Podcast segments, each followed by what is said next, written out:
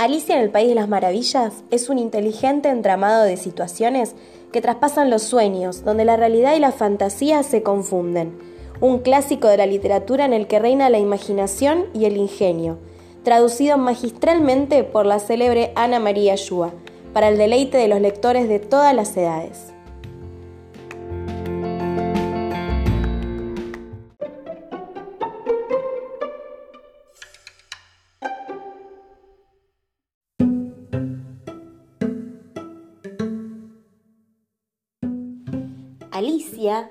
Empezaba a aburrirse mucho de estar sentada a la orilla del río, al lado de su hermana, sin tener nada para hacer.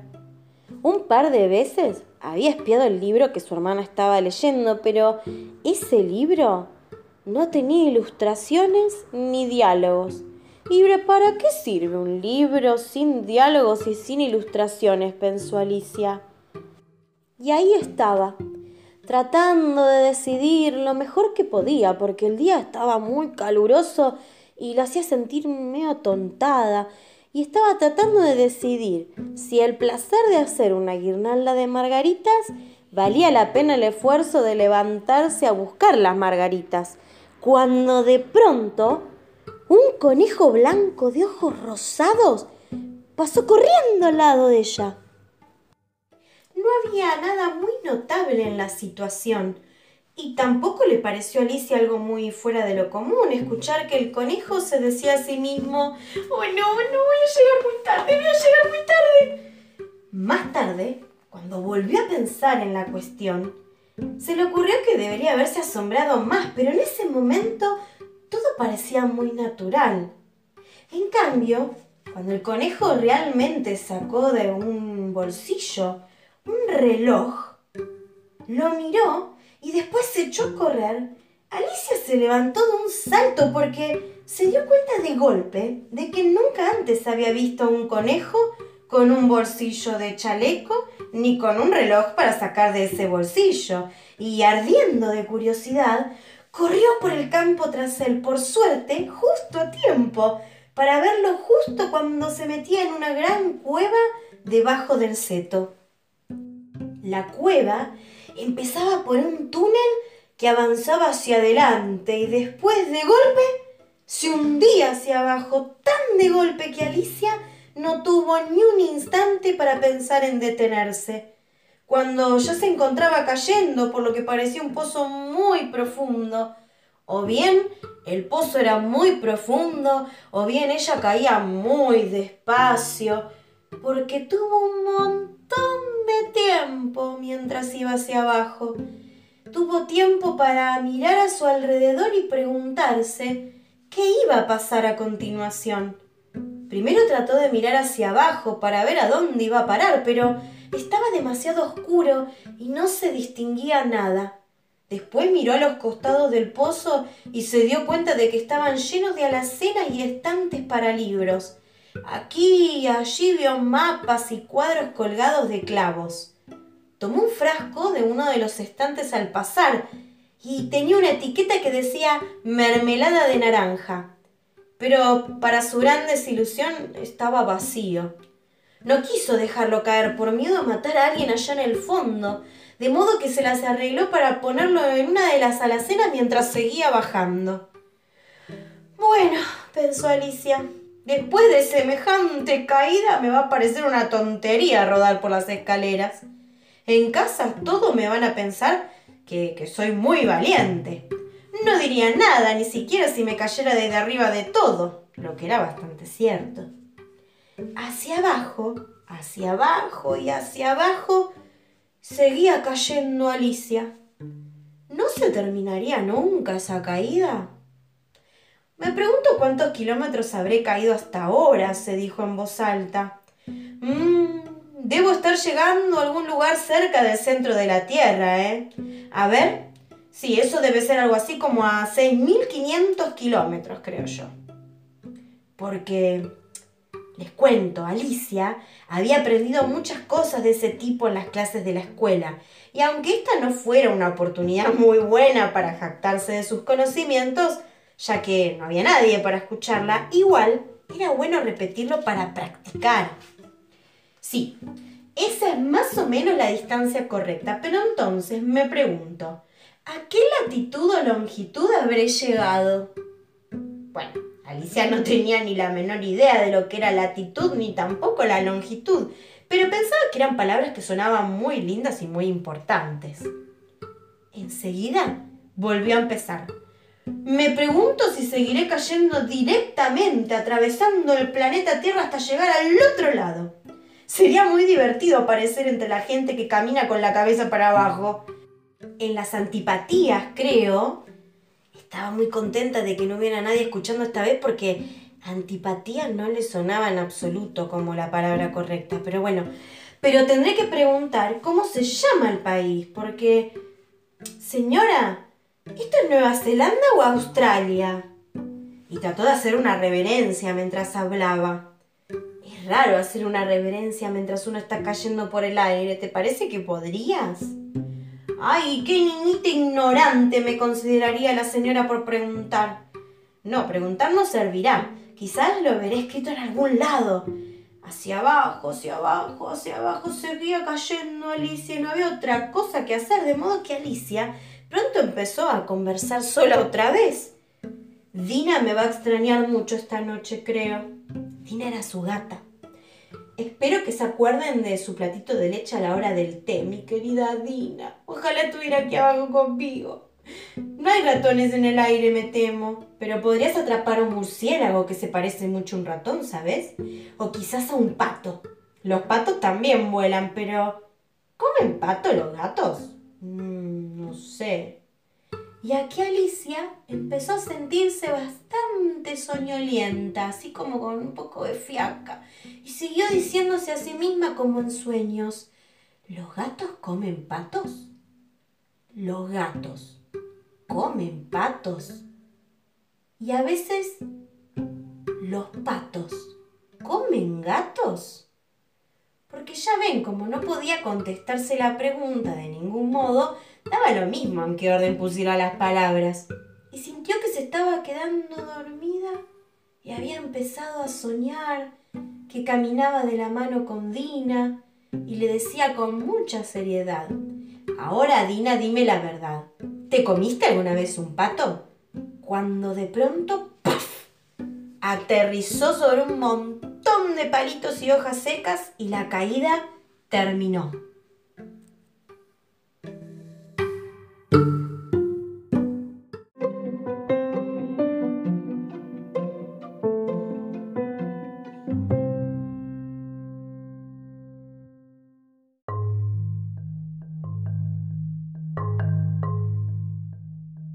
Alicia no estaba ni un poquito lastimada y en un instante se paró de un salto.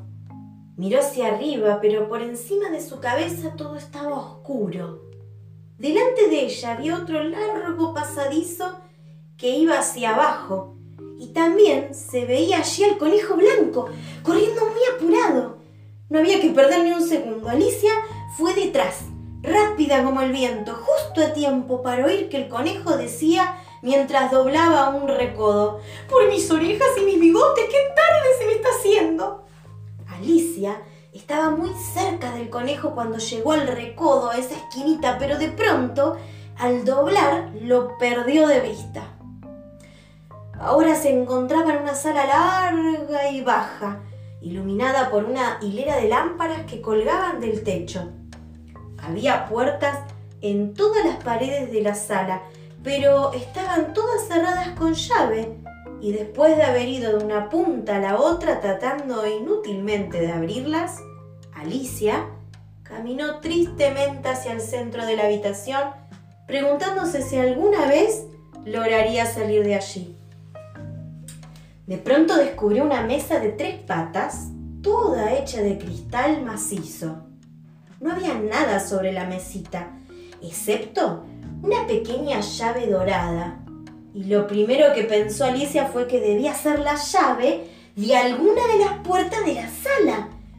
Pero qué pena. O las cerraduras eran demasiado grandes o la llave era demasiado pequeñita, pero fuera como fuera no servía para abrir ninguna. Sin embargo, En la segunda ronda encontró una cortina baja que antes no había notado y detrás había una puertita como de 40 centímetros. Probó la llavecita dorada en la cerradura y para su enorme sorpresa entraba perfectamente. Alicia abrió la puerta y se encontró con que llevaba un pasillito no mucho más grande que la cueva de una rata, y entonces se arrodilló y vio que más allá del pasillo había un jardín, el jardín más adorable que hayas visto nunca. Cómo deseaba salir de esa sala oscura y pasear entre esos canteros de flores brillantes y esas fuentes frescas pero no podía ni siquiera asomar la cabeza por esa puerta. Incluso si mi cabeza consiguiera pasar, pensó la pobre Alicia, no serviría para nada sin mis hombros. Ay, desearía tanto poder cerrarme como un telescopio. Creo que podría hacerlo si solo supiera cómo empezar. Porque ya ven, tantas cosas extraordinarias le habían sucedido últimamente que Alicia había empezado a pensar que muy pocas cosas eran realmente imposibles.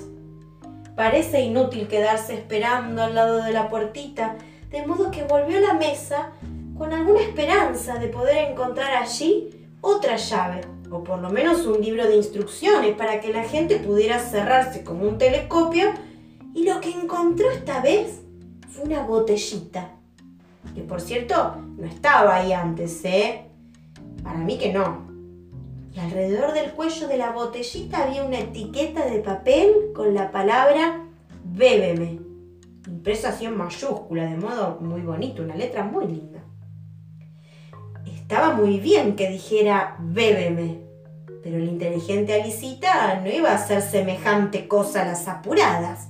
No, no, primero voy a mirar, se dijo, a ver si no hay una etiqueta que diga veneno.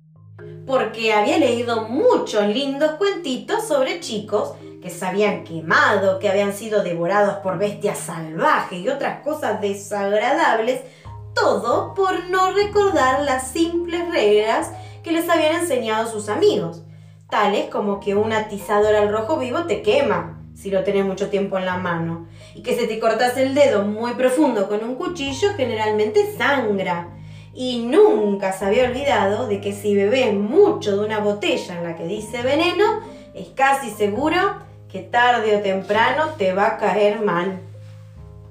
Sin embargo, esta botella no estaba etiquetada como veneno, de manera que Alicia se atrevió a probarla.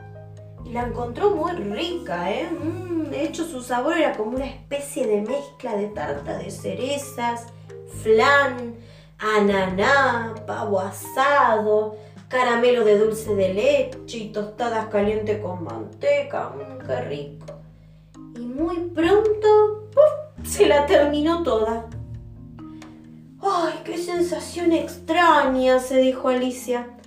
Debo estar cerrándome como un telescopio.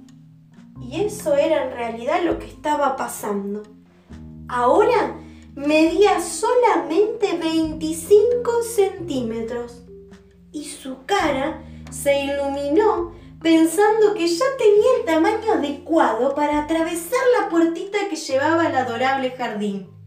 Primero, sin embargo, esperó unos cuantos minutos para ver si iba a encogerse todavía más, porque estaba un poco nerviosa al respecto. Porque podría terminar, ¿sabes? dijo Alicia. Esto podría terminar en mi desaparición completa, como una vela. Me pregunto qué sería de mí en este caso. Y trató de imaginar cómo era la llama de una vela después de que la vela se apaga, porque no se acordaba de haber visto nunca semejante cosa. Y después de un rato, viendo que no pasaba nada más, decidió entrar enseguida al jardín, pero... Pobrecita Alicia. Cuando llegó a la puerta se dio cuenta de que se había olvidado la llavecita dorada. Y cuando volvió a la mesa para buscarla, se dio cuenta de que no podía alcanzarla. La veía perfectamente a través del vidrio. Hizo lo mejor que pudo para trepar por una de las patas de la mesa, pero era demasiado rebaladiza y agotada. Después de haberlo intentado varias veces, la pobrecita se sentó y se puso a llorar. Vamos, que no sirve para nada llorar así, se dijo Alicia con bastante aspereza. Te advierto que dejes de llorar inmediatamente, ¿eh? Por lo general, se daba a sí misma muy buenos consejos, aunque rara vez los seguía, y a veces se retaba a sí misma con tanta severidad como, como para que se le llenaran los ojos de lágrimas y recordaba que una vez trató de tirarse de sus propias orejas por, por haberse hecho trampa en un juego de croquet que estaba jugando contra sí misma, porque a esta curiosa niña le encantaba fingir que eran dos personas a la vez. Pero ahora no sirve, pensó la pobre Alicia. No sirve de nada fingir que soy dos personas. Si me achiqué tanto que ya casi que no soy ni una sola persona respetable. Pronto sus ojos se posaron sobre una cajita de cristal que estaba debajo de la mesa. La abrió y encontró adentro un pastelito muy pequeño con la palabra cómeme. Muy bien dibujada, con pasas de uva, muy linda también este cartel. Bueno, bueno, bueno, bueno, me lo voy a comer, dijo Alicia. Así me hace crecer. Podré alcanzar la llave y si me hace achicar, podré pasar debajo de la puerta. De cualquier manera voy a entrar al jardín y no me importa lo que pase, ¿eh? Un pedacito y se dijo muy ansiosa, mm, para arriba, para abajo, para arriba, para abajo. Con la mano sobre la cabeza así se movía para sentir si crecía o se achicaba. Y se sorprendió mucho al darse cuenta de que estaba del mismo tamaño. Por supuesto. Eso es lo que suele suceder cuando uno come un pastel. Pero Alicia se había acostumbrado tanto a esperar que pasaran solamente cosas fuera de lo común que le parecía aburrido y estúpido que la vida siguiera de una manera normal. De modo que se puso a la tarea y muy pronto terminó de comer todo el pastel.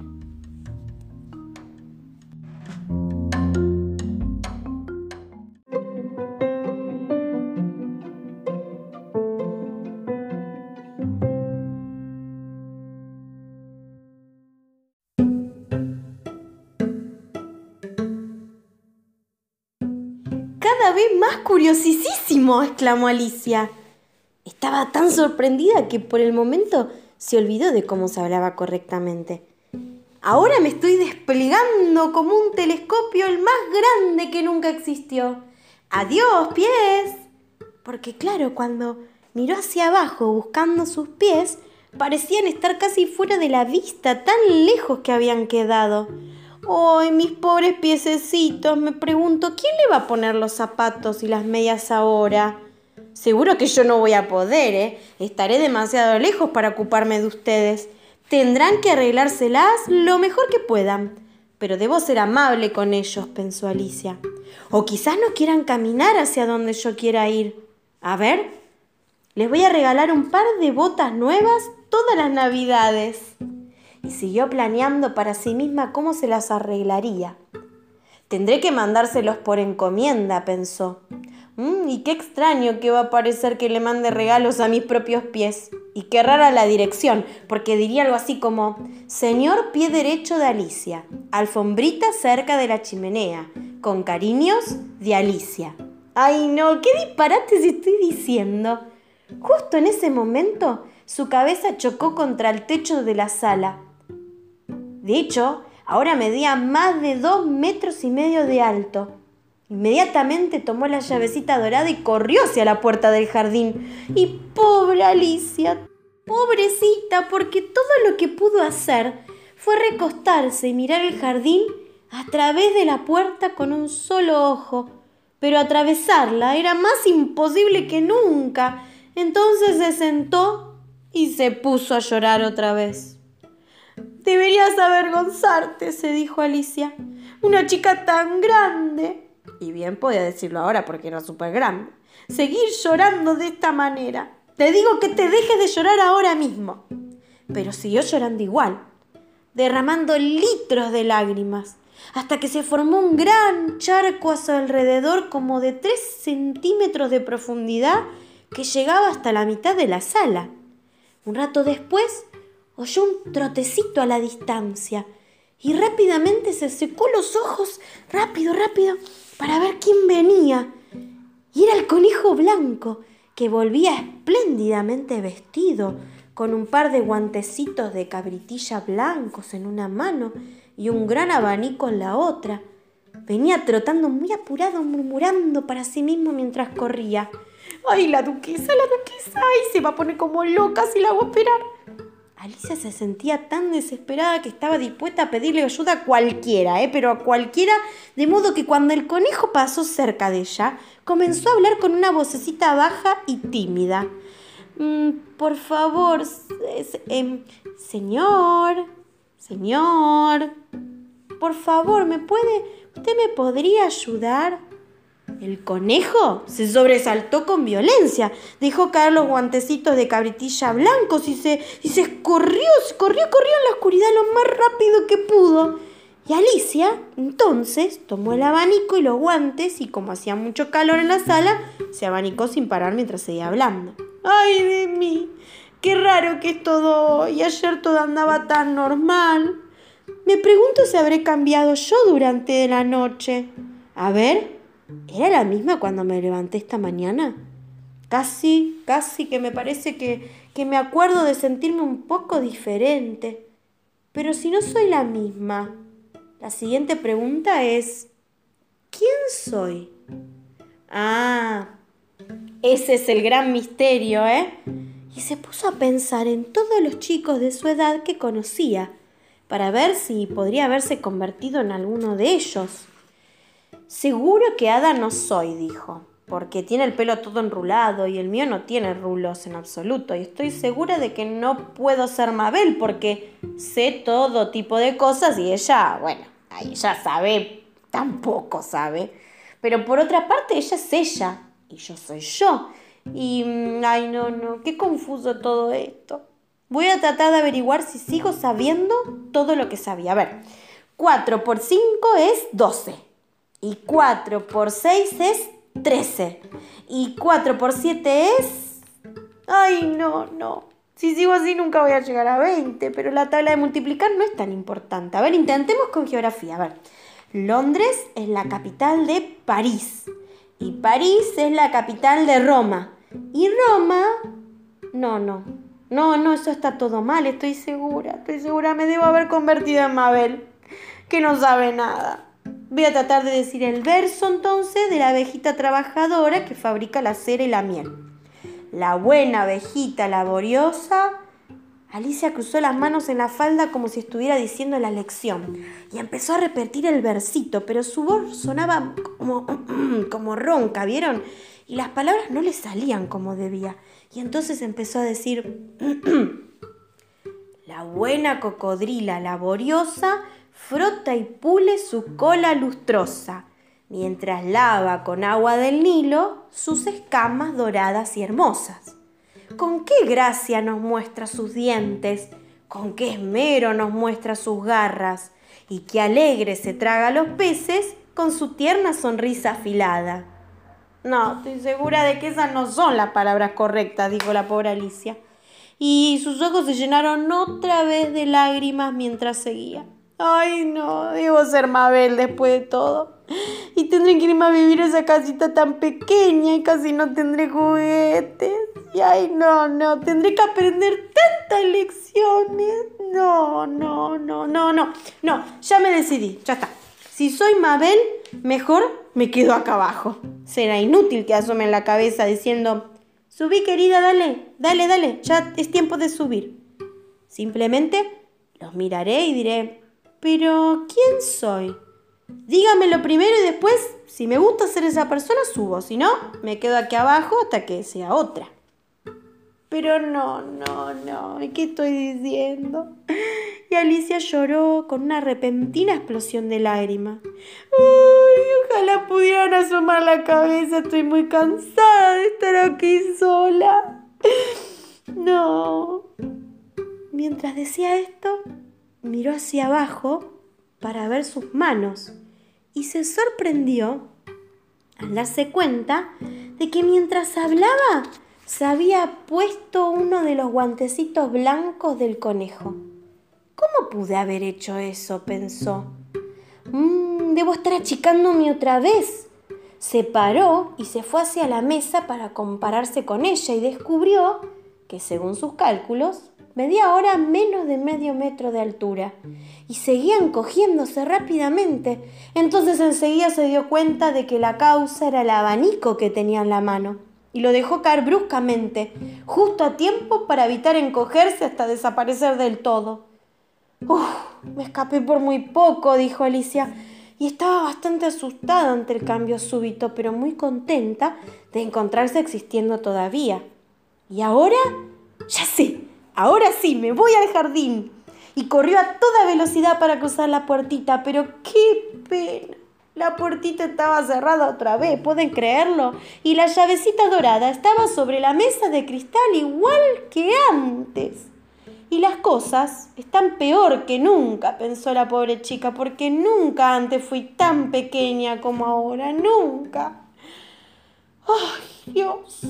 Y declaro que esto es muy malo, sí, señor. Mientras decía esas palabras, se le resbaló un pie y en un instante, ¡splash! Estaba metida hasta la barbilla en agua salada. Lo primero que se le ocurrió fue que de algún modo se había caído al mar, y en ese caso puedo volver por tren, se dijo. Alicia había ido a la costa una sola vez en su vida y había llegado a la conclusión general de que a cualquier lado al que uno vaya a la costa inglesa se encuentra con unas cuantas sombrillas, unos chicos cavando en la arena, una fila de casas en alquiler y detrás una estación de tren. Sin embargo, pronto se dio cuenta de que estaba en el charco de lágrimas que ella misma había llorado cuando medía más de dos metros y medio. Ay, ojalá no hubiera llorado tanto, decía Alicia mientras nadaba, tratando de encontrar el modo de salir. Ahora recibiré mi castigo. Supongo que ahogándome mis propias lágrimas, eso sí que sería raro sin duda, y sin embargo todo es tan raro acá.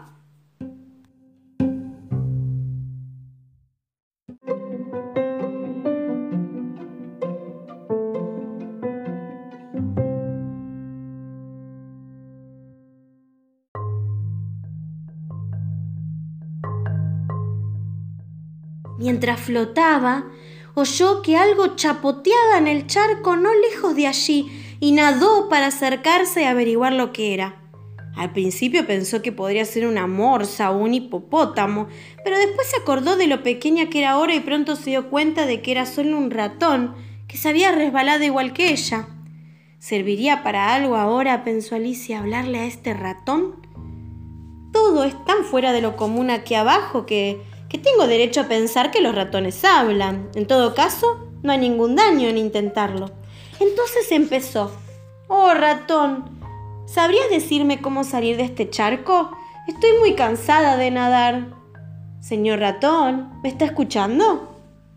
Alicia pensó que esa debía ser la manera correcta de hablarle a un ratón. Nunca antes había hecho algo así, pero se acordaba de haber visto en un libro de gramática latina de su hermano un ratón de un ratón a un ratón, un ratón o ratón. El ratón la miró con curiosidad y a ella le pareció que le hacía un guiño con uno de sus ojitos, pero no lo habló. Quizás no entiende inglés, pensó Alicia. Me atrevo a decir que es un ratón francés que llegó con Guillermo el Conquistador. Pues porque con todos sus conocimientos de historia, Alicia no tenía una noción muy clara de cuánto hacía que había sucedido cada cosa, ¿vieron? Entonces empezó otra vez diciendo, Où est ma que era la primera oración en su libro de francés. El ratón dio un salto repentino fuera del agua y pareció temblar de miedo de la cabeza a los pies. ¡Ay, mil disculpas, mil disculpas! gritó rápidamente Alicia con miedo de haber lastimado los sentimientos del pobre animal. Me olvidé de que a ustedes no le gustan los gatos. Perdón, perdón, señor ratón gustan los gatos? chilló el ratón con una voz aguda y apasionada. ¿Le gustaría a usted los gatos si fuera yo? Bueno, quizás no, dijo Alicia en tono tranquilizador. No se enoje por eso. Y sin embargo me gustaría poder mostrarle a nuestra gata Dina.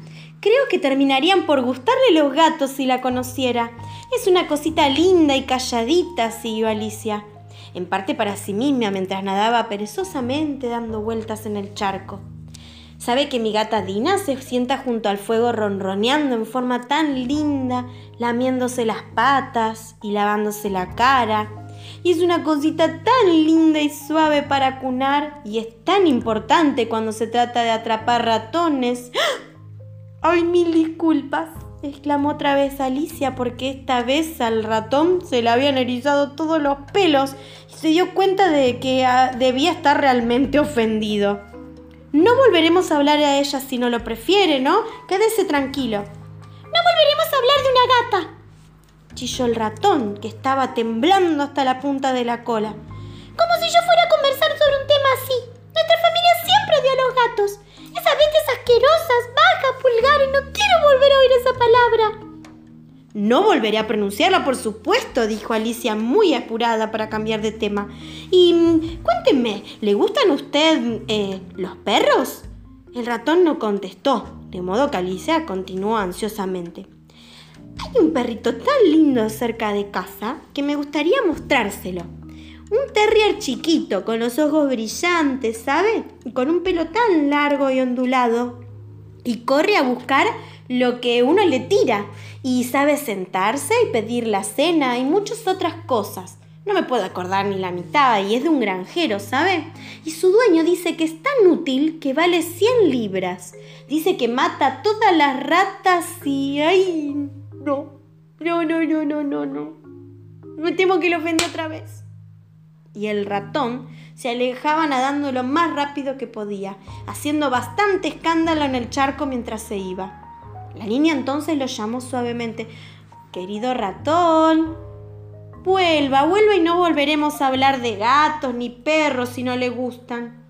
Cuando el ratón escuchó esto, se dio vuelta y nadó despacio hacia donde estaba ella.